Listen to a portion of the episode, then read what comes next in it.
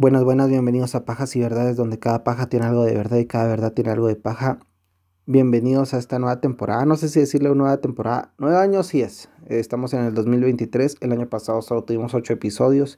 Es difícil ser un adulto responsable y tener un podcast muchas veces, nos lleva la chingada, bueno, me lleva a mí la chingada eh, estar investigando para que tengan los eh, casos como debe de ser le dedicamos bastante tiempo, le dedico yo bastantes horas de mi día a leer, a resumir y todo esto. Este año por lo menos van a tener 12 episodios, queremos hacer 24, por lo menos dos eh, al mes.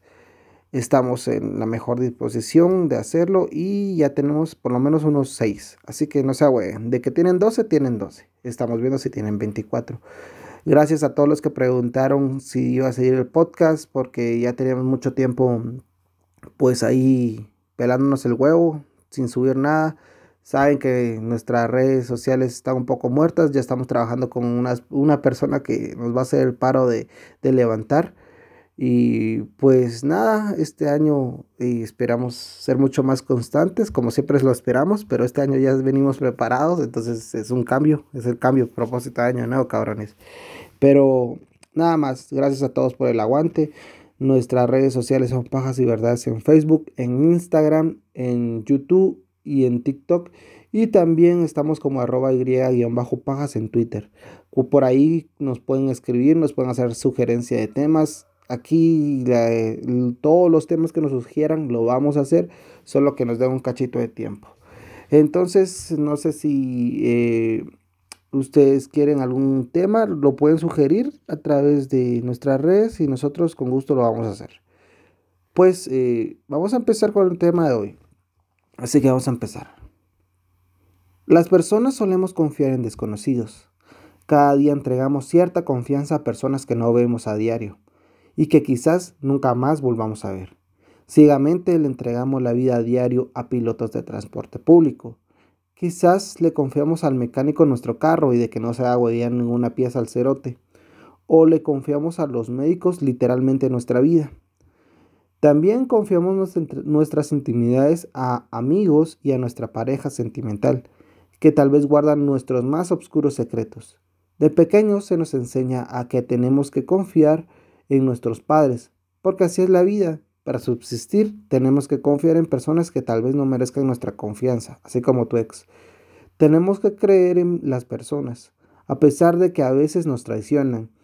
Nosotros damos por hecho información que nos dicen nuestros padres, pareja o nuestros amigos. Pero ¿qué pasa cuando descubres que todo lo que tu hijo te dijo fue una mentira? ¿Qué pasa cuando tu relación eh, de años de casado y ya con hijos está basada en el engaño. Que las historias de tu compa del trabajo de su vida y de sus ingresos son totalmente falsas. Eso es lo que le pasó al círculo íntimo de Jean-Claude Romant.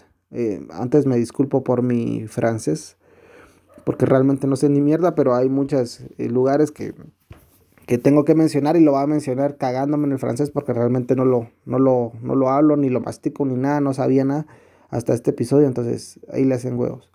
Un hombre que logró engañar a todos, a sus padres, esposa, hijos, amigos y también conocidos, incluso a su amante, al, eh, al que ellos descubrieran que nada de su vida era cierto y que todo fue una mentira, y que al salir a relucir la verdad, todo terminó en tragedia. Esta es la historia de Jean-Claude Romand, el mitómano asesino.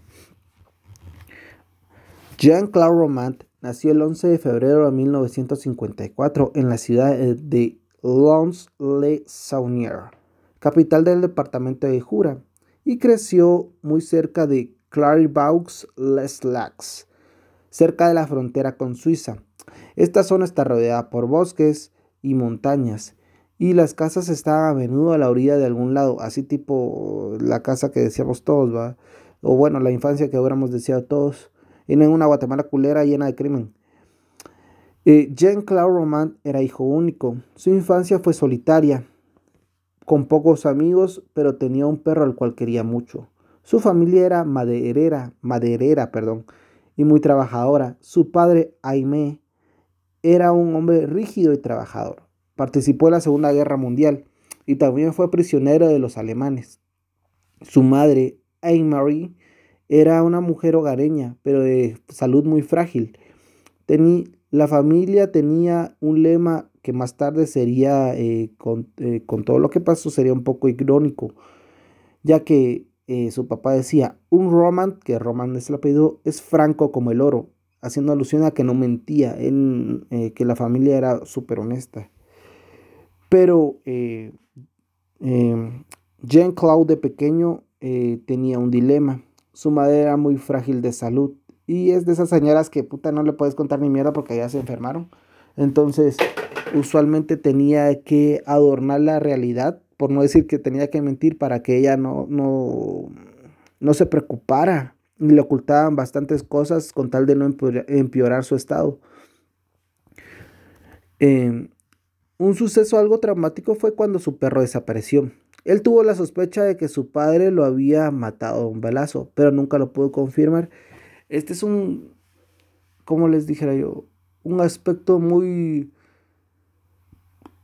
muy característico de ciertos criminales, ya sea asesinos seriales o este imagen que fue un asesino relámpago, pero de que tuvieron una mascota a la cual ellos querían mucho y de repente se muere o la matan, va.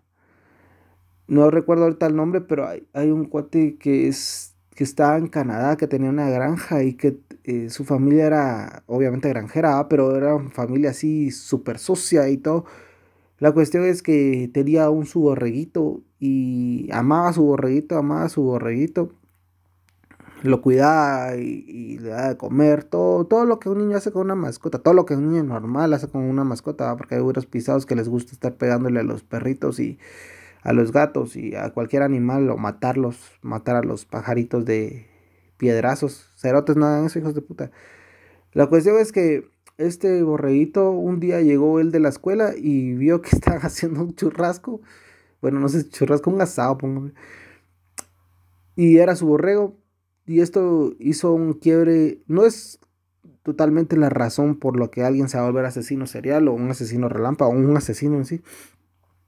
Pero sí es un evento muy traumático. Entonces, si, si hay papás escuchando esto, no hagan eso con las mascotas de su hijo, por favor. Eh, al ser hijo único, su familia tenía muchas expectativas en él y él desarrolló la necesidad de cumplirlas.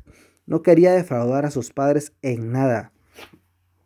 Era sumamente obediente. Jean-Claude estudió en el Liceo de Lons-le-Saunier hasta obtener el bachillerato. Se destacó como un estudiante aplicado, formal e introvertido, muy apartado de sus compañeros, gran lector y sin habilidad para los deportes. Al graduarse soñaba con ser ingeniero en la Oficina Nacional Forestal. Se inscribió en una clase de agronomía en el Lycée du Parc en Lyon para ingresar a la Escuela de Estudios Forestales. El primer trimestre todo marchaba muy bien sacó buenas calificaciones y todo parecía que había y, todo parecía que él había encontrado su carrera ideal y su vocación. Pero le tocó un, su bautizo o una novatada, como dicen así, tipo la San Carlos, que los hacen pelear en lodo, cosas así. Eh, a él le tocó también esto.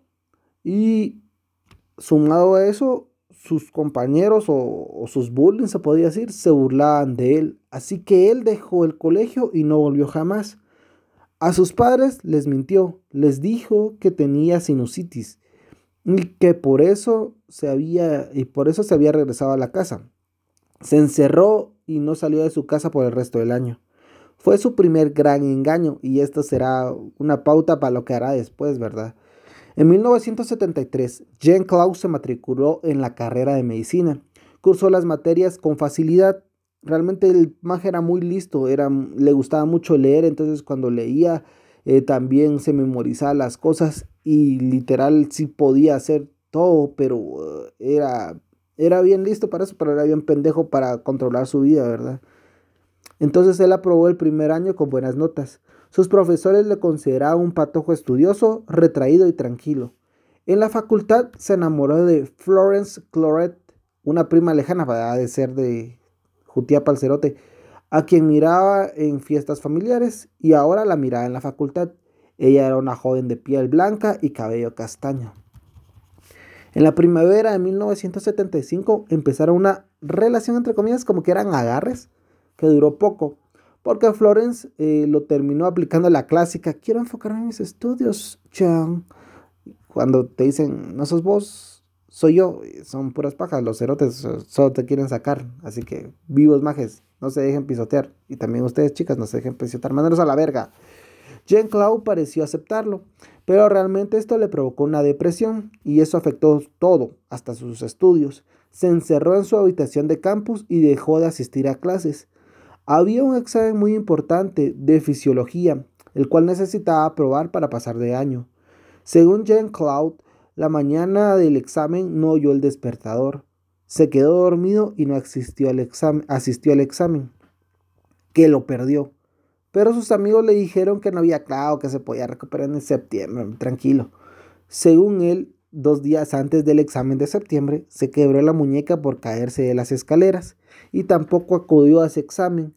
Pero Pajero, como siempre, les dijo a todos que le había ido bien y más tarde, cuando supuestamente traía los resultados, dijo que aprobó.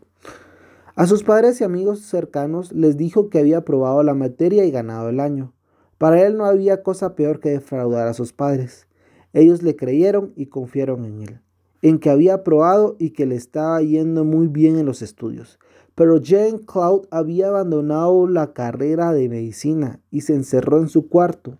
Pasó el primer trimestre del, año, del tercer año en su casa leyendo libros, periódicos y revistas o viendo la televisión, sin ir a la universidad, sin ver a nadie. Esto hizo que engordara 20 kilos. Su amigo Luke Ladmiral, preocupado por su ausencia también y también recordándose de él en la Navidad, porque ya para ese tiempo era Navidad, lo fue a ver. Jean Cloud no se lo esperaba, pero como buen como buen mitómano se sacó otra mentira del culo. El muy cerroto inventó que tenía cáncer, un linfoma, y que por eso había dejado de asistir a clase. Eligió un tipo de cáncer que tenía altibajos, convenientemente va con periodos de salud y de debilidad, pero no lo suficiente para matarlo. Luego de eso le preguntaron que qué iba a hacer con sus estudios. Él dijo que seguiría estudiando siempre y cuando su cáncer se lo permitiera, Cerote. Pagó la reinscripción y vivió gracias al dinero que le enviaban sus padres. Para todo esto, eh, como era hijo único, su único apoyo económico eran sus padres. Era un niño, prácticamente un niño de mami, un Guatemala cualquiera. Eh, Ah, ya me perdí, perdón. Ah, cada otoño recibía un nuevo carnet de estudiante. Se inscribía en materias que no cursaba, presentaba falsos certificados médicos y con ellos se excusaba para no asistir a clases ni a los exámenes. Iba a la universidad, pero no entraba a las aulas así como todos, frecuentaba la biblioteca y varios bares y estudiaba los temas de su carrera para conversar con sus compañeros, entre comillas, incluso les prestaba sus apuntes y eh, sus apuntes a compañeros eh, a los cuales se les dificultaba una materia, o sea, él tenía, no sé, eh, hay un curso cerote de medicina. Ah, trompas en el X1. Entonces venía un pisado y le decía, fíjate que yo salí trompas en el X1, salí mal. Ah, bueno, aquí están mis apuntes. Entonces, y el cerote no, no llevaba ese curso, ¿va? solo era, no sé cómo decirlo, como que lo estudiaba fuera del, de la universidad y le daba los apuntes a los majes que sí estudiaban. O sea, sí los ayudaba. Pero, saber, pinche loco pisado. Eh, durante más de una década iba a la hora de entrada y a la de salida, no más para que sus compañeros vieran que estaba en la universidad. Pero en 1986 se acabó eso, cuando una nueva jefa de sección administrativo académica vio las irregularidades del alumno Jean-Claude Romand. Intrigada preguntó si era posible prohibirle que se presentara a los exámenes, cosa que igual el cerote no hacía porque no iba. Y le respondieron que no había reglas al respecto. Ella decidió citarlo para hablar con él. Pero Jean Claude no apareció a la citación. Él simplemente desapareció y no volvió a intentar matricularse. Para todo esto, Florence, que terminaría siendo su esposa, no le iba bien había reprobado el primer año de medicina. De la nada, de nada le sirvió dejar a Jean-Claude, ¿va? Porque el problema no era Jean-Claude, sino que la magia no, no quería estar con el cerote, ¿va? Pero le aplicó esa de que, ay, eh, quiero fijarme en mis estudios, pajas. Así que abandonó la carrera y se cambió a farmacia. Ella vivía en Annecy, Annecy, perdón, con sus padres y sus dos hermanos.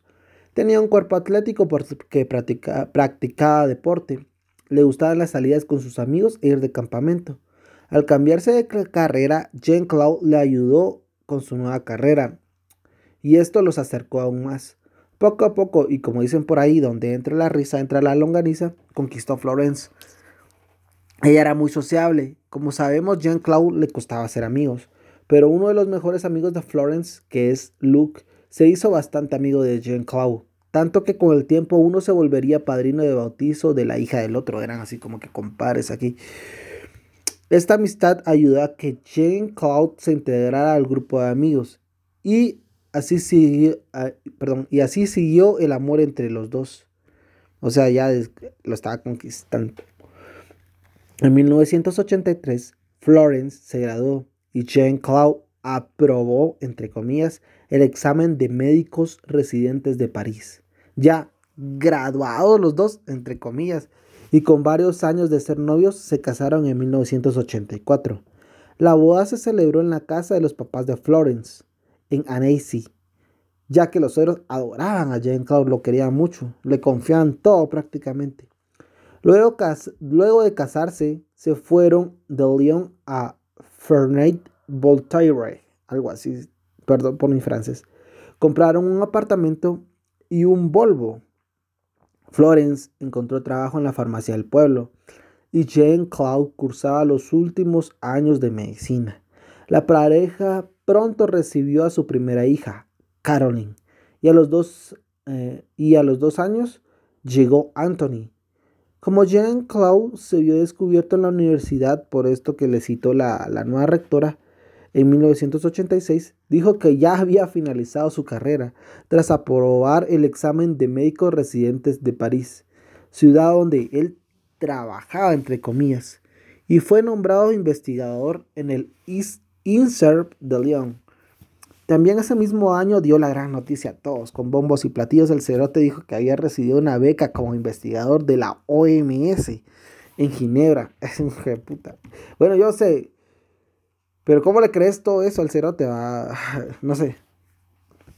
Nadie habrá puesto en duda ese cerote tan rápido en la OMS, o sea, se acaba de graduar de médico. Si hay médicos aquí, digan, o sea, sonaría lógico eso, no sé, sería, tendría que ser un hijo pródigo, un hijo pródigo, un niño pródigo, perdón. Alguien que puta haya descubierto la cura para, no sé, las verrugas o, o, las perlas del babo, o no sé realmente tendría que hacer un cerote muy pilas como para trabajar en la, OMS, o es lo que yo quiero creer, va. Los siguientes años pasaron con normalidad para la familia. Florence se ocupaba de sus hijos y cuando podía trabajaba en la farmacia local y Jean Claude trabajaba en la OMS. Además dictaba cursos en la Universidad de Dijon. De Dijon es, no de Dijon, de Dijon. Y a veces daba conferencias en el extranjero, supuestamente, va. Todo esto es paja, pero él eso decía que era su rutina. Le iba también que cambiaron el Volvo por un BMW y mandaron a sus hijos a estudiar al mejor instituto del área de Saint Vincent de Paul. ¡Ah, puta! Con el paso de los años se integraron muy bien a la comunidad. Más que todo, Florence, que siempre fue muy sociable.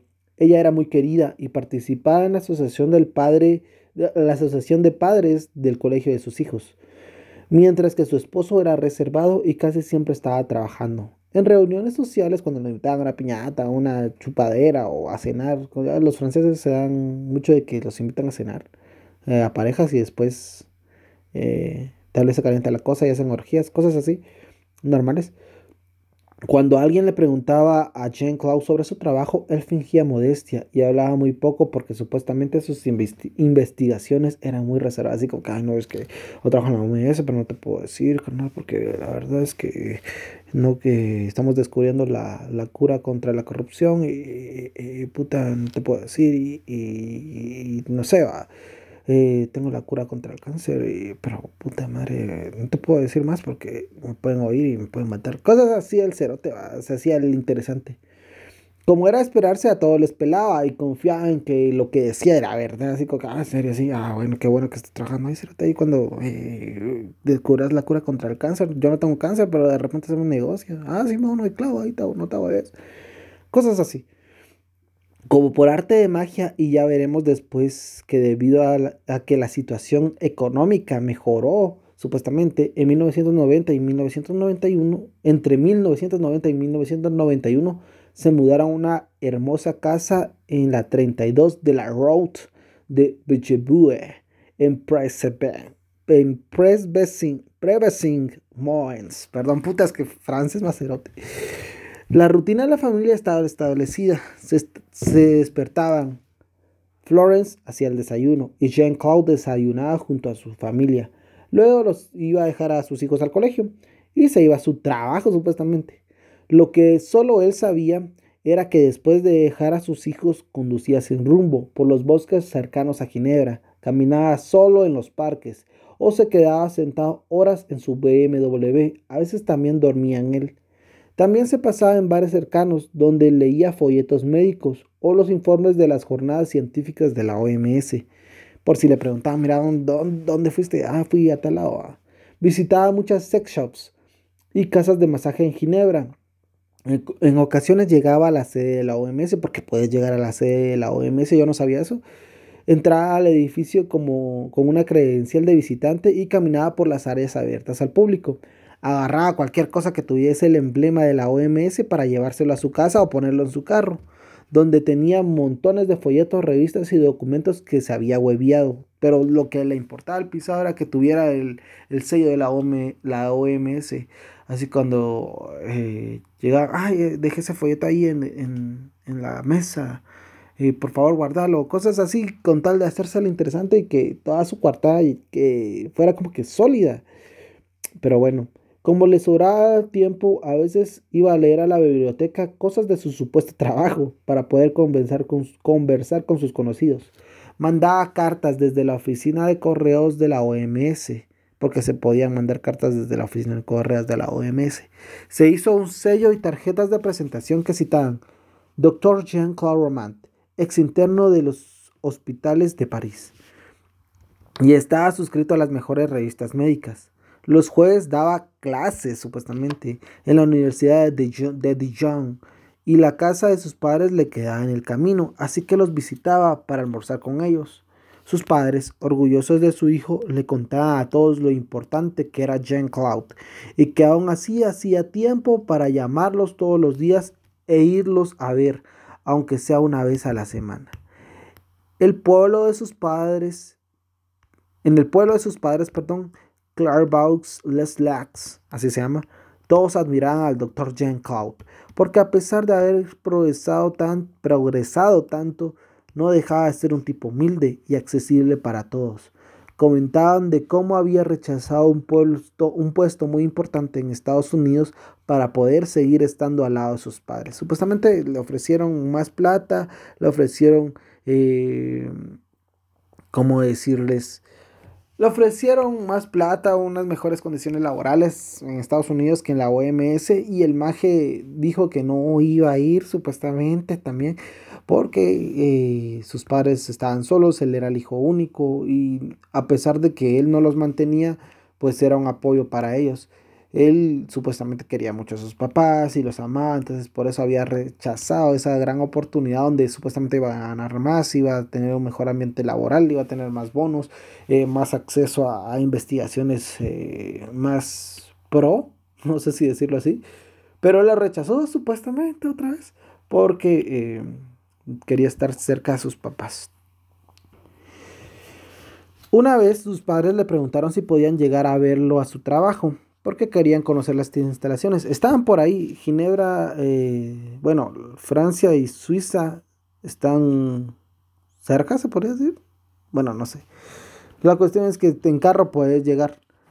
Y sus padres estaban por ahí paseando en Ginebra. Entonces le preguntaron si quería conocer las que querían, ellos querían conocer las instalaciones. Le preguntaron a su hijo. Jean-Claude les dijo que no, porque en su trabajo no aceptaban visitas, a pesar de que el cerote iba de visita. Pero le mandó una foto desde afuera del edificio de la OMS, de la OMS, donde con una cruz marcó su supuesta oficina. Desde afuera tomó una foto y la imprimió. Cuando se imprimían las fotos, marcó una X en una ventana y le mandó a sus papás eso, diciendo, mire papás, ahí trabajo, pero no pueden llegar porque es muy secreto a huevos.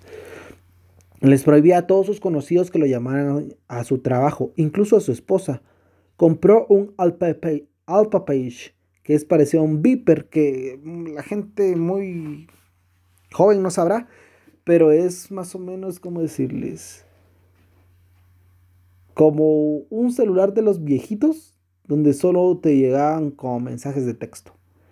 Y no podía responder si no estoy mal, pero no tenía pantalla ni touch, ni era una pantalla rústica y podías escribir eh, como estaba el abecedario tenías que escoger letra por letra así de derecha a izquierda, tenías que moverte y era bastante difícil, pero era una tecnología avanzada en esos tiempos y tener uno de esos era como tener el iPhone, el más nuevo. ¿ah? Entonces, eh, cuando le escribían, él miraba qué tanto era la emergencia y devolvía la llamada. Eh, un domingo toda la familia fue a pasear a Suiza. Los niños insistieron en conocer el trabajo de su papá.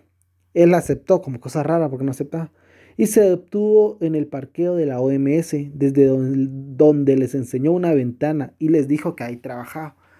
Los niños se pusieron muy felices y dijeron, ay, trabaja mi papá y todo, y luego se fueron a su casa. Flores estaba algo extrañada de la discreción que tenía su marido con el trabajo, pero no daba mayor problema.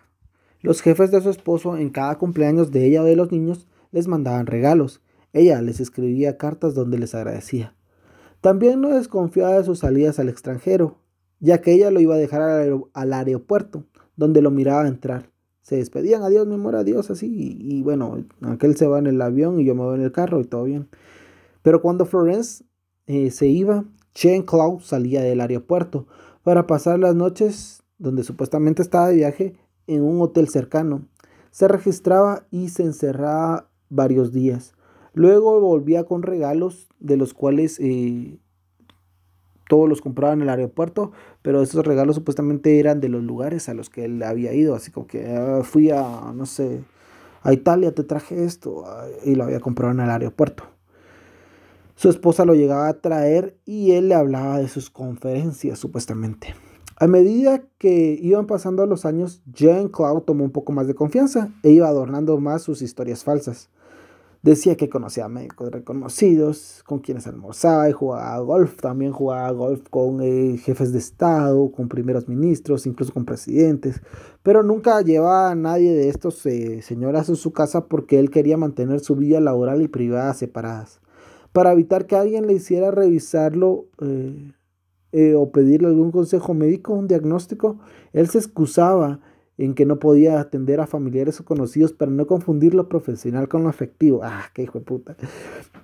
La familia gastaba alrededor de 60 mil francos al mes y en la hoja de impuestos solo eh, estaba registrado el nombre de Florence. Jean Claude no declaraba ingresos y en la actividad profesional escribía estudiante, pero él se excusaba porque los impuestos de los sueldos de los funcionarios internacionales de la OMS se deducían directamente de la institución. Para todos, pero todos nos preguntamos, si ese maje no trabajaba y su familia tenía una buena vida, ¿dónde puta salía tanto dinero para gastar? ¿De dónde sacaba para vivir de diario? Ah? Bueno, al principio su fuente de ingresos eran sus padres. Ellos lo mantuvieron donde toda su carrera universitaria, entre comillas, le habían comprado un carro y un apartamento en León. Así que en 1986 él vendió estas dos cosas y con eso se mantuvo un tiempo a él y a su familia. Al ser hijo único, tenía acceso a la cuenta de sus padres, y él creía que podía disponer de ese dinero cada que quisiese, así que de a poco fue drenando el dinero, con sumas que no llamaran mucho la atención.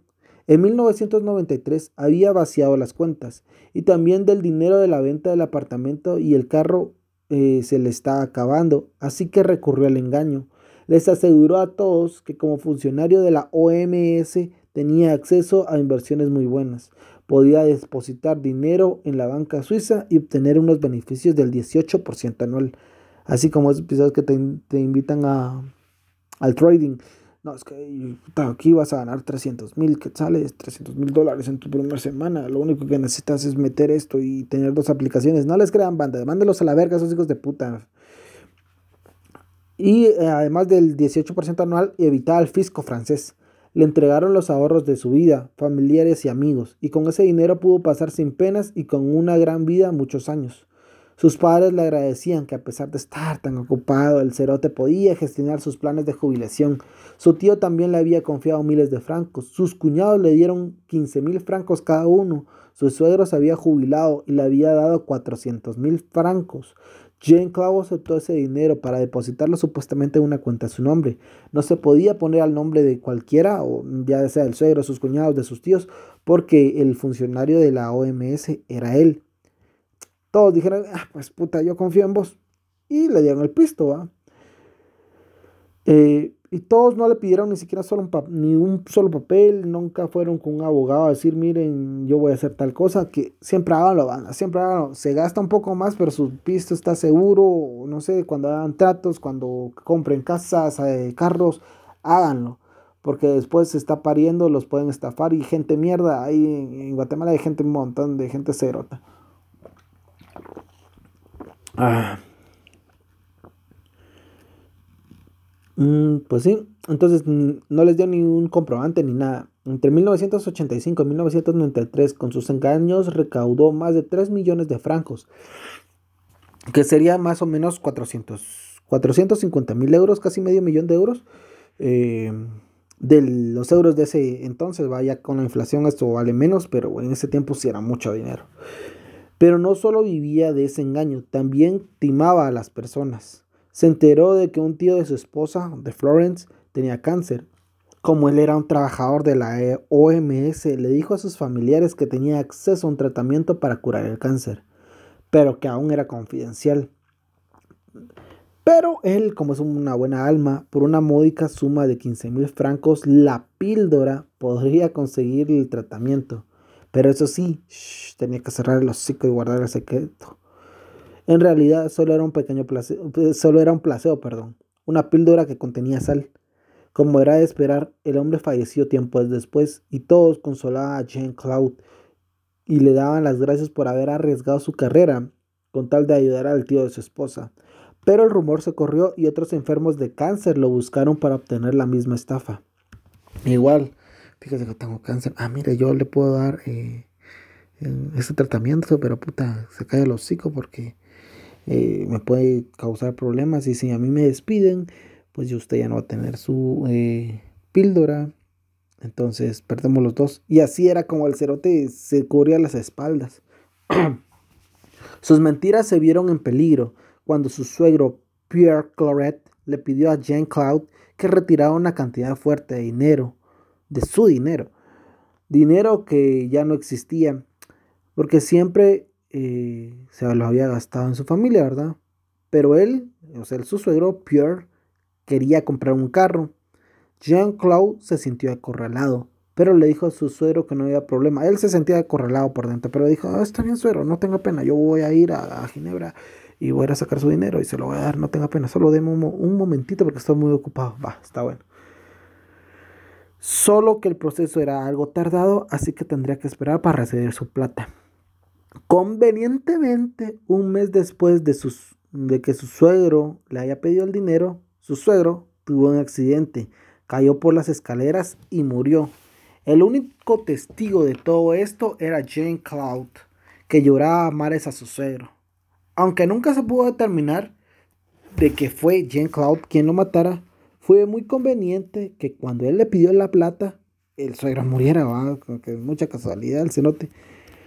Ya nadie más reclamó ese dinero porque ese dinero solo, ese trato solo había estado entre Jean Claude y su suegro, entonces los demás no sabían que la plata la tenía él. Entonces, Su suegra entró en depresión por haberse quedado viuda y decidió vender una de sus casas de campo. Ah, puta, mucho pista, tenía muchas casas de campo y decidió vender una. Y él le pidió a su yerno que hiciera la venta y que el dinero lo invirtiera en la banca suiza. Le caía del cielo, el cerote le brillaron los ojos, dijo, a huevo, suegrita, mira, yo la amo, yo me hago cargo. Se deshizo de su suegro y ahora tenía 650 mil francos de la casa de su suegra para seguir teniendo la vida de lujo que se había dado sin trabajar. Porque en todo este momento nunca trabajó, nunca hizo ni mierda el cerote. Puro, eh, puro diputado, el hijo de puta. Em, a Florence, la muerte de su padre le había afectado muchísimo y Jean Claude decidió alquilar una casa en Price Moens, más acorde a su posición social, y le dijo que la podía decorar a su gusto. Total, el dinero sobraba. Pues, era el dinero de su suegro y de su suegro. tus papás pagan, mami. Dale, vos haces lo que querrás. Ahora conoceremos a la única víctima que se salvó de morir a manos de Jean Claude. A principios de los años 90, una pareja amiga de Florence y Jean Claude se separó. Ellos eran Remy y Corinne. Ella tenía un divorcio difícil y Jean Claude se le acercó. Ella se fue a vivir a París para olvidarse de todo. La mayoría de amistades de la pareja habían tomado partido por el esposo, así que la compañía de Jean Claude fue, bien recibida. Con el tiempo, Jean Claude confundió las cosas y le confesó su interés por ella. Corinne lo rechazó delicadamente, así como que, qué bonito, pero es que no sé, ahorita no estoy para esto, ah, cosas así. Esto hizo que Jean Claude sufriera una depresión al día siguiente de haberle confesado su interés. Jean Claude la llamó al otro día por teléfono para disculparse con ella y le envió un anillo de oro con esmeraldas y pequeños diamantes que le había costado 19.200 francos. Corinne se resistió, pero Jean Claude le insistió hasta que ella aceptó el anillo. Aceptó el anillo. Porque Jean Claude quería su anillo. En primavera, Jean Claude empezó a viajar por el trabajo, por trabajo a París una vez por semana, supuestamente porque el cerote no trabajaba, el huevo, mierda. Se alejaba en el se alojaba, perdón, en el hotel Le Royal Monceau. Ah, y por la noche invitaba a Corinne a cenar a algún restaurante lujoso. Ahí así la conquistó entre comillas. Su compañía lo sacó a él de la depresión. Era visible el cambio de Jane Cloud. Y era tan visible que su amigo Luke lo vio rejuvenecido y delgado. Jean Claude le confesó a su amigo que ahora tenía un amante. Luke no lo podía creer. Pero el romance iba viento en popa. Jean Claude y Corinne pasaron tres días seguidos en Roma. Él estaba supuestamente en una conferencia. Y antes que regresaran a París, Corinne, ya después de las vacaciones, le dijo que no lo amaba porque Jean Claude era un hombre demasiado triste, así lo calificó demasiado triste. Puta, pero se fue, gozó y todo. Ya después de regreso te voy a decir que ya no, me interesas. Va, nada, nada burra la Corín.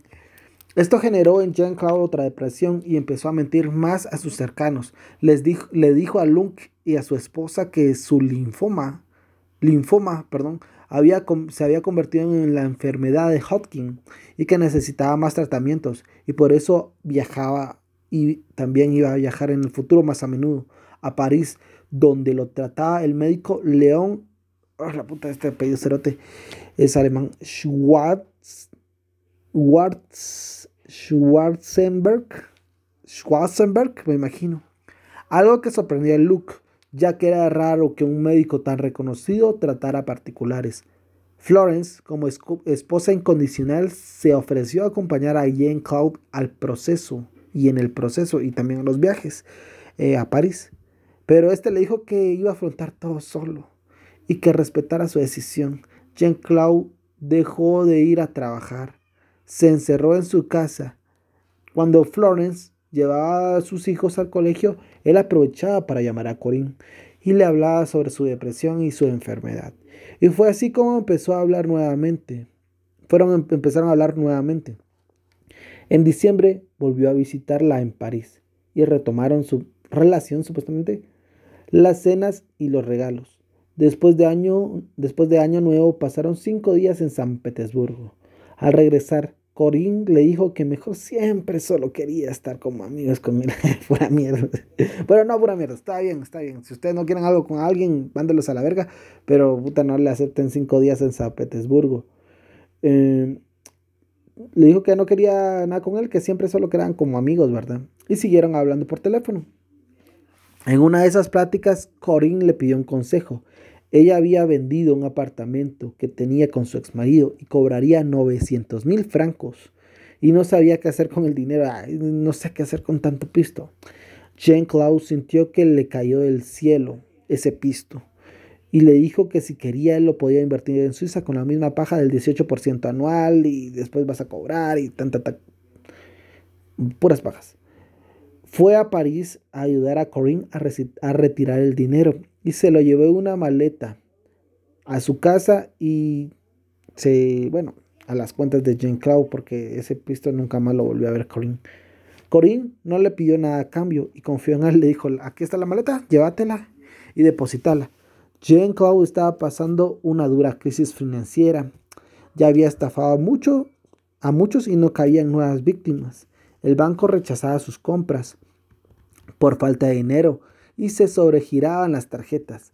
Así que esta plata lo ayudó a darse un respiro, a seguir con, la misma, con, la con el mismo estilo de vida.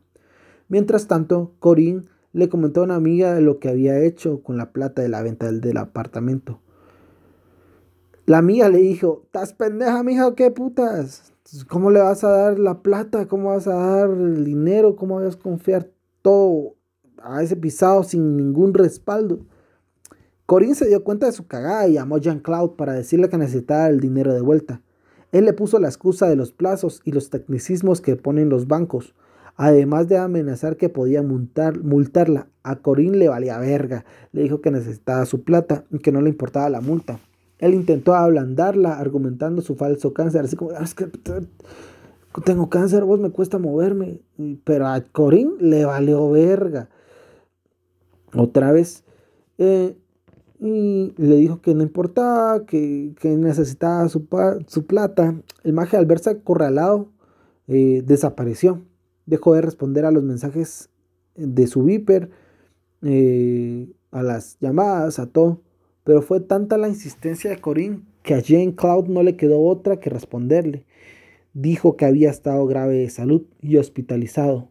A Corinne le valió verga y le dijo eh, en diciembre de 1992 que o se lo da o iba a ver qué putas hacía, pero le dio un ultimátum. También otras de las víctimas de esos fraudes empezaron a pedir sus cuentas, o sea, así como que ya pasó bastante tiempo, necesito ver cuánto lleva de interés mi, mi dinero. Y todo se le estaba juntando a Jean-Claude Romant. Su doble vida peligraba. Y para su colmo, Florence empezaba a sospechar de que su esposo podía tener algún amante. Ya que un día, a la salida del colegio, eh, fue, le fue a traer a sus hijos y se encontró con una mujer cuyo esposo sí realmente trabajaba en la OMS. Le preguntó a Corinne si ella iba, eh, ella y sus hijos iban a ir a, ir a ver el árbol navideño a las oficinas de la OMS para poder encontrarse ahí, tomar algo y platicar, ¿verdad? Florence palideció y murmuró, esta vez sí tengo que enfadarme con mi marido. Y se fue. También, justo antes de las vacaciones de Navidad, el presidente de la Junta escolar le pidió a su secretaria que por favor llamara a Jean Cloud. Ella buscó su número en la guía de la OMS, pero no lo encontró. Pero como no era urgente, él le dijo que lo dejara para después, para después de las vacaciones. Al regresar de las vacaciones, le comentó a Florence que había, no había podido encontrar a su marido para llamarle. Le dijo que le parecía raro. Florence le dijo que le parecía raro, pero que se, que se comprometía a comentarle esto a su marido. Pero Flores no llegó a hacerlo porque una semana más tarde iba a estar muerta. El 8 de enero de 1993, eh, su madre llamó a, por teléfono a Florence. Ah, no, perdón. Llamó a, a Jean Cloud para informarle que había llegado una notificación del banco por un sobregiro de 400 mil francos él le dijo que no se preocupara, que él se encargaría de eso. como que empezó a, a, ver que se venía la debacle, como empezó a, ver que, ya no había salida, no había quien estafar, no, la plata que se había gastado no la iba a tener en corto plazo y se lo iba a llevar la chingada, ¿verdad? Ese día llegó a su casa y se desataría el infierno. En la madrugada del 11 de enero de 1993 fueron llamados los bomberos a la casa de los Romant. Había habido un incendio que había dejado tres muertos, y el único que había sobrevivido era Jane Cloud, que se encontraba en coma. Las primeras teorías fueron un suicidio colectivo y un, un suicidio colectivo y un incendio para encubrirlo. Y se empezaron las averiguaciones. Se dieron cuenta de toda la farsa y lo que realmente había sucedido. Recrearon los momentos previos. El 5 de enero, Jane Cloud compró barbitúricos en la farmacia y al día siguiente en Lyon compró un aparato eléctrico para neutralizar a, un atacante, esos que dan toques eléctricos.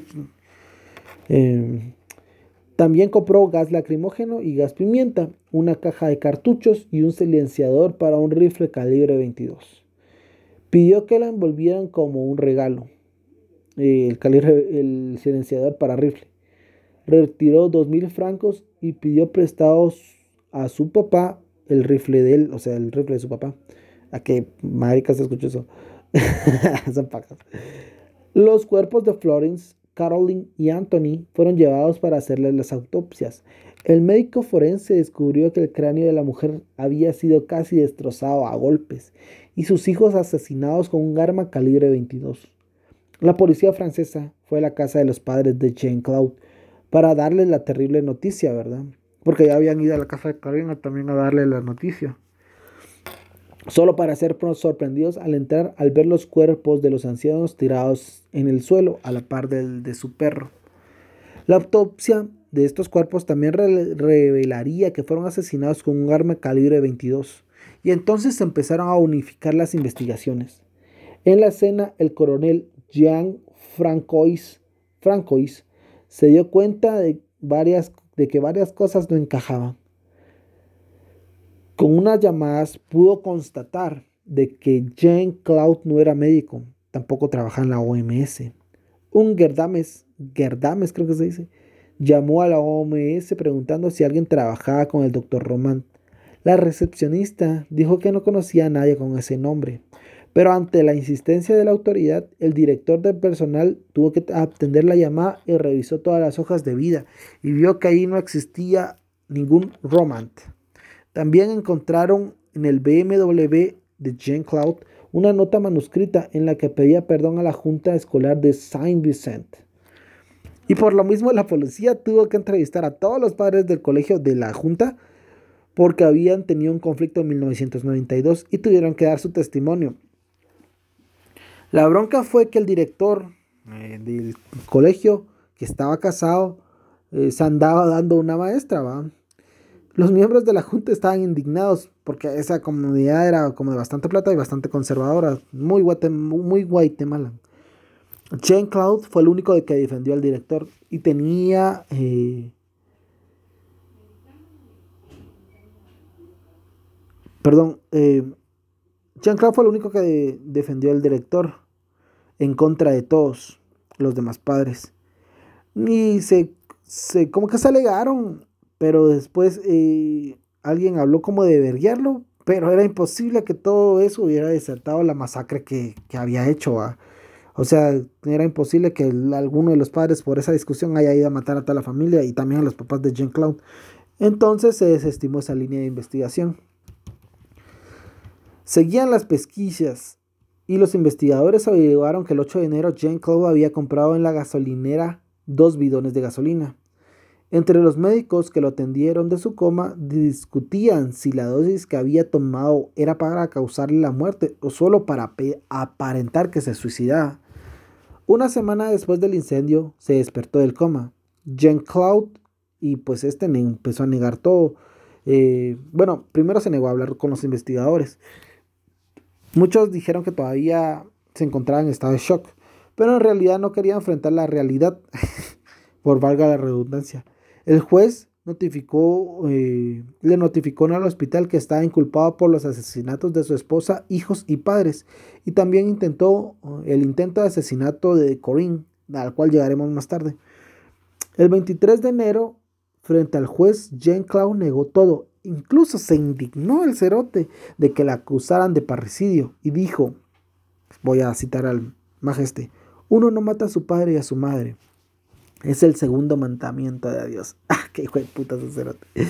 Cuando los investigadores le demostraron de que no era médico, ni tampoco trabajaba en la OMS, dijo que trabajaba como asesor científico en la sociedad South Arab United. Mandaron a comprobarla y descubrieron que era otra paja. Entonces se lo admitió. Y admitió que era paja y al, instante inventó otra cosa. Trabajó, no sé, en otro lado. Siempre bien lejos de la verdad. Durante muchas horas de interrogatorio luchó contra las pruebas. Su abogado le dijo que esto solo le estaba perjudicando y finalmente se quebró y confesó todo. Soy un monstruo, gritó entre sollozos. El testimonio de Jean Claude se debe tomar con escepticismo en el mejor de los casos, pero según él, esto es lo que recuerda. Los niños estaban invitados a un cumpleaños al día siguiente. Así que toda la familia, al salir de la escuela, fue a comprar una caja de legos para el regalo. Luego cenaron afuera y regresaron a su casa. Florence estuvo al teléfono con su mamá, que se quejaba del que no la habían invitado a la boda de una prima, de ser viuda, estar sola y envejecer. La tristeza, tristeza perdón, contagió a Florence, que después de colgar se puso a llorar. Jean Claude se sentó a su lado, en el sofá. Para él esta fue la última imagen. De lo demás no se acuerdan, te comías. Al otro día sonó el teléfono. Era una amiga de Florence preguntando por Florence porque habían quedado de amenizar la misa de catecismo. Él le dijo que ella no se presentaría y porque estaba enferma y le colgó. La llamada, el timbre de la llamada despertó a sus hijos que preguntaron por su mamá. Él les dijo que ella estaba durmiendo. Les puso en la tele los tres cerditos, preparó Choco Crispies, se acomodaron en el sillón, pasaron una buena parte de la mañana juntos y la pasaron muy bien. Jean-Claude declararía, sabía que después de haber matado a Florence, también tenía que matar a Anthony y a Caroline, y que aquel momento delante de la televisión era el último que pasábamos juntos. Le hice mimos. Debí decirles palabras tiernas como os quiero. Caroline vio que su papá tenía frío y quiso subir a traer su bata. Él les dijo que no, que a ellos, o sea, a sus hijos, los notaba muy calientes, que tal vez, tenían fiebre y que iba a ponerles el termómetro. Subió a, eh, a su habitación y llamó a Caroline, que subió con su papá y este la hizo tumbarse en la cama y luego le disparó. Le había puesto un, en la cabeza una almohada como que si se tratase de un juego, así como le estaba tapando la cara y en eso le disparó. Luego llamó a Anthony y también le disparó matándolo al instante. Luego de eso salió a comprar periódicos como que si nada hubiera pasado el hijo de puta. Se puso unos pantalones tejanos y una camisa vieja. Supuestamente no se acuerda el trayecto, pero fue a la casa de sus papás. Su padre le abrió la puerta para que entrara. Comieron los tres juntos y luego se vuelve borroso según él. Uno por uno los mató igual que a sus hijos. Llamó a su padre para ver y oler una manga de ventilación que según él olía muy mal. Y su padre llegó a verla, ¿verdad? Se agachó para ver y oler y recibió dos balazos en la nuca. Su hijo lo cubrió con una colcha. Su madre había oído los disparos y él la fue a buscar y le disparó a e, eh, le disparó. Ella fue la única que recibió los balazos de frente. Al caer a su, al caer eh, al caer al suelo su madre, que usaba dientes postizos, se le salió la dentadura. Jean Claude se la volvió a poner el hijo de puta. El perro de la casa corría de un cuerpo a otro sin entender lo que estaba pasando. Jean Claude también lo mató. Se quitó la chaqueta y el tejano y se puso un traje. Luego llamó a Corín para quedar en verse. Cerró la casa y se fue a ver a Corín, que está en una iglesia con sus hijas. Ellas, eh, pues, se quedaron ahí en la iglesia con una niñera o se la llevaron, no me acuerdo muy bien.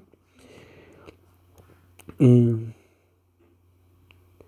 y pues eh, Corín se vio con Jean Claude. Los dos se fueron en el carro, supuestamente iban a ver a Coach, Coachner, que es un exministro de Asuntos Interiores de Francia. Ah, con él iban a ir a cenar. Aprovechando de que iban en el carro, se disculpó por no haber podido ir a Ginebra a sacar el dinero de Corín, pero que lo reservaría lo más pronto posible. Estuvieron horas dando vueltas, buscando la casa de Coachner por un bosque. Jean Claude se terminó deteniendo para ir a buscar el número telefónico a su, ¿cómo se llama? A su guantera, no, perdón, al baúl del carro. Pero no lo encontró. Corín se estaba empezando a poner nerviosa. Él subió al carro y empezó a contarle que la noche anterior se había puesto a hablar con Florence para el divorcio, que ambos habían estado de acuerdo. Volvieron a conducir. Al cabo de un tiempo, Jane Cloud se detuvo en un área de picnic y volvió a buscar el número en el carro sin encontrarlo, porque no existía. Lo que sí encontró fue un collar que quería regalarle a Corín. Ella no sabía qué pedo, este cerote, qué putas. Pero él le insistió para que eh, para ponérselo. Él se lo quería poner a ella en el cuello. La hizo bajar del carro, darle la espalda y cerrar los ojos para que él pudiera ponerle el collar. No se lo puso. Lo que empezó a sentir Corín fue picazón en los ojos y garganta. Jean Cloud la había rociado de, rociado de gas pimienta. Ella empezó a luchar y él la quiso inmovilizar con la máquina de toques eléctricos. Ambos terminaron en el suelo, rodando y luchando. Ella le gritó, No quiero, no quiero que me mates. Piensan Lea y Chow, eh, que son sus hijas. Y de pronto todo cesó. Él la subió a su carro y ella le preguntó si iban a ir a cenar o no con Coachner. Él le dijo que no. Así que arrancaron para su casa. Así nomás terminó la pelea como que sin ni mierda. Ella empezó a sacar plática porque tenía miedo de que, había, que le volviera a agredir y la volviera a querer matar. Él le echó la culpa a su cáncer de lo que estaba, de que esto lo estaba volviendo loco. Le hizo prometer que no iba a denunciarlo y ella lo prometió y luego volvió a su casa. Después de varios estudios psiquiátricos y varios psiquiatras concluyeron que tenía un severo trastorno de personalidad. En las primeras entrevistas narró una paja perfectamente articulada y hablaba de Florence y de sus hijos sin ninguna emoción. Un nuevo equipo de psiquiatras lo evaluó y llegaron a la misma conclusión agregándole que tenía un trastorno narcisista de la personalidad. Poco después de ser encerrado, Jane Cloud recibió la visita de Marie France Payen, una acompañante espiritual entre comillas, que iba a las cárceles a hablar de Dios. Aparentemente esto, se convirtió, eh, aparentemente esto convirtió a Jane Cloud, quien aseguró que fue tocado por la gracia divina. Entró en un periodo de rezos y meditación. Decía que había salido del laberinto de las falsas apariencias y que ahora vivía en un mundo doloroso pero verdadero. Citaba palabras de Jesús como la verdad os hará libres. Todo, todo un, un pastor cualquiera en Guatemala. Cambió el personaje de investigador respetado por el de gran criminal redimido por la fe. El juicio de Jean-Claude Romand se hizo el 25 de junio y el 6 de julio de, entre, perdón, entre el 25 de junio y el 6 de julio de 1996. En Francia, en Francia el acusado tiene que autorizar el ingreso de la prensa al juicio y como el narcisista que era Jean Claude aceptó. En la primera audiencia había más de 30 reporteros y camarógrafos. Salió a relucir las compras en las sex shops y las sesiones de masaje. Jean-Claude dijo que al recibir un, masaje él tenía la sensación de estar en el presente y sentirse vivo. Los de la prensa lo criticaban y pelaban diciendo que seguro era un impotente o algo así porque Se cuenta que perdió su virginidad con Florence y Corinne, que fue su segunda mujer, eh, pues tampoco relató grandes cosas de él y que los, las dos lo habían mandado amablemente a la verga eh, después de acostarse con él, pero no querían perder su amistad. O sea, no era la gran cosa el cerote. Un testigo sorpresa impresionó a todos en el juicio. Se, se trataba de la señora Milo. La maestra había tenido un romance con la maestra que había tenido un romance con el director. Habló de los momentos difíciles que había, había vivido y del apoyo de Jean Claude. Ella había sido maestra de Anthony, cuya muerte traumatizó a sus compañeros eh, de clase.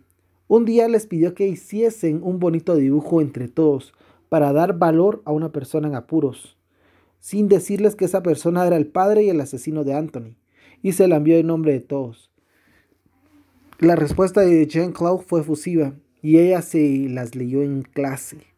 Como prueba de la, de la fiscalía eh, para desacreditar a esta chica, tenían una carta que ya le había escrito a Jean Claude y la leyeron en pleno juicio.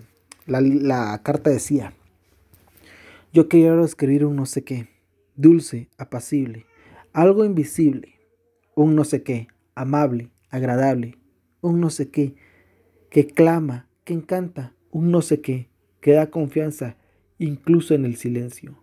Y así vengo a decirte un te quiero. Y con esto como que la desacreditaron y todo, porque sí tenían como una relación ellos, vieja loca, pero bueno. El que sí ahuevó a Jean Cloud fue su tío. En lugar de encarar al tribunal como la mayoría de testigos, encaró a su sobrino, mirándole de arriba abajo con odio, con los puños en las caderas. Se tomó su tiempo, tal vez unos 30 segundos que parecieron ser más, y en ese breve momento hizo que Jane Cloud se viniera abajo no solo por miedo y vergüenza, más era el miedo de que su tío lo verguiera. Le tenía un pavor. El tercer día de juicio, Jane Cloud se quebró emocionalmente, pegó un grito y cayó al suelo. Ya luego de todos los alegatos en el juicio, el tribunal se tomó solo cinco horas para tener un veredicto y el 6 de julio de 1996, Jean Claude Roman fue sentenciado a cadena perpetua más 22 años. Se anunció el veredicto y el sentenciado fue llevado a prisión, a la prisión de Villefranche-sur Soant, algo así se llama, lo siento. Y luego al de Saint-Maur. Maur. En prisión tuvo el primer trabajo de su vida. Puta, no había trabajado al serte nunca. Ser bibliotecario. Años después se dedicó a la restauración de documentos para el Instituto Audiovisual. Además se inscribió en talleres de escritura, de informática y de dibujos animados. También se interesó por aprender cantos gregorianos y comenzó a estudiar japonés. Jean Cloud obtuvo un título real, licenciado en ingeniería informática. Sus compañeros le consideraban un preso ejemplar y cuando alguno de ellos padecía de un problema de salud leve, no dudaban en irle a pedir consejo al falso médico. Durante todos los años fue un prisionero modelo. Todo parecía tener un final, si no feliz, por lo menos justo. El asesino iba a estar encerrado toda su vida. Pero no tan rápido tiro al blanco. Según la legislación francesa, Jean Claude tenía derecho a pedir la libertad condicional en el 2015, después de haber pasado 22 años en prisión, pero no lo hizo. Hasta en hasta el 2018. La solicitud, como todos queremos pensar, fue rechazada. El 8 de febrero del 2019. Pero el 25 de abril del mismo año, el Tribunal de, la, de Apelaciones de Borges le, le otorgó la libertad condicional.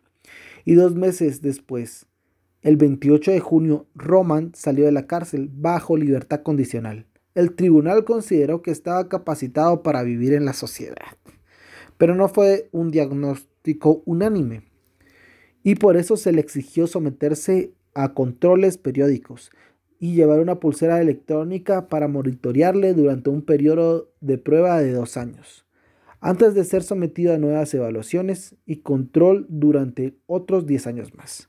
La justicia ordenó a Jean Claude no entrar en contacto con las víctimas Le prohibió ir a las regiones donde fueron los hechos. Debía de abstenerse de cualquier comunicación de los medios relacionada con los delitos por los que fue condenado. Y someterse a medidas de examen médico, tratamiento y atención. La decisión del tribunal dividió a la opinión pública y reabrió el debate sobre la reinserción de este tipo de criminales. A los 65 años, Jean-Claude Roman abandonó la prisión de Saint-Maur con dirección a la abadía de Fontgombault en el centro de Francia, un monasterio benedictino que se hizo famoso cuando en los años 60 recibió a Paul Troiber, un ex, un ex colaborador nazi que estuvo prófugo casi 40 años gracias a una red de abadías, monasterios y parroquias que lo albergaron, pero fue detenido y condenado por crímenes de guerra. Y bueno, ese fue el caso de Jean-Claude Roman, que actualmente todavía está vivo. Creo que todavía está en el monasterio me impresiona mucho el caso, más que todo por, la, por haber mentido 18 años y que todos dieran por hecho que lo que él decía era realmente, ahí sí que realmente real, real hasta la muerte, baby. Eh, siento que, puta madre, o sea, como nadie pudo, no sé, chutear un poco más en su vida porque la mentira está ahí nomás, era de llamar a, a la OMS y preguntar por él y decirles que nadie trabaja ahí, o no sé, incluso cuando... Eh, se dio el caso cuando empezó a circular que habían muerto sus hijos, sus papás y su esposa. Dijeron que él tal vez era un espía de ruso eh, o con nexos en, algún país, eh, ya sea Rusia, China o, Estados Unidos, y que lo había encontrado y que por eso se había matado a todos para sacar los documentos y que por eso también fue el incendio y todo. Pero realmente no, o sea, la realidad es que el mago era un mitómano que terminó matando a su familia, no más por sus huevos, por no querer dar la cara y enfrentar la realidad. Y bueno, murieron personas inocentes no más por sus huevos, por las ganas de él de, de no afrontar lo que se le venía, ¿verdad? De que se descubriera su gran farsa.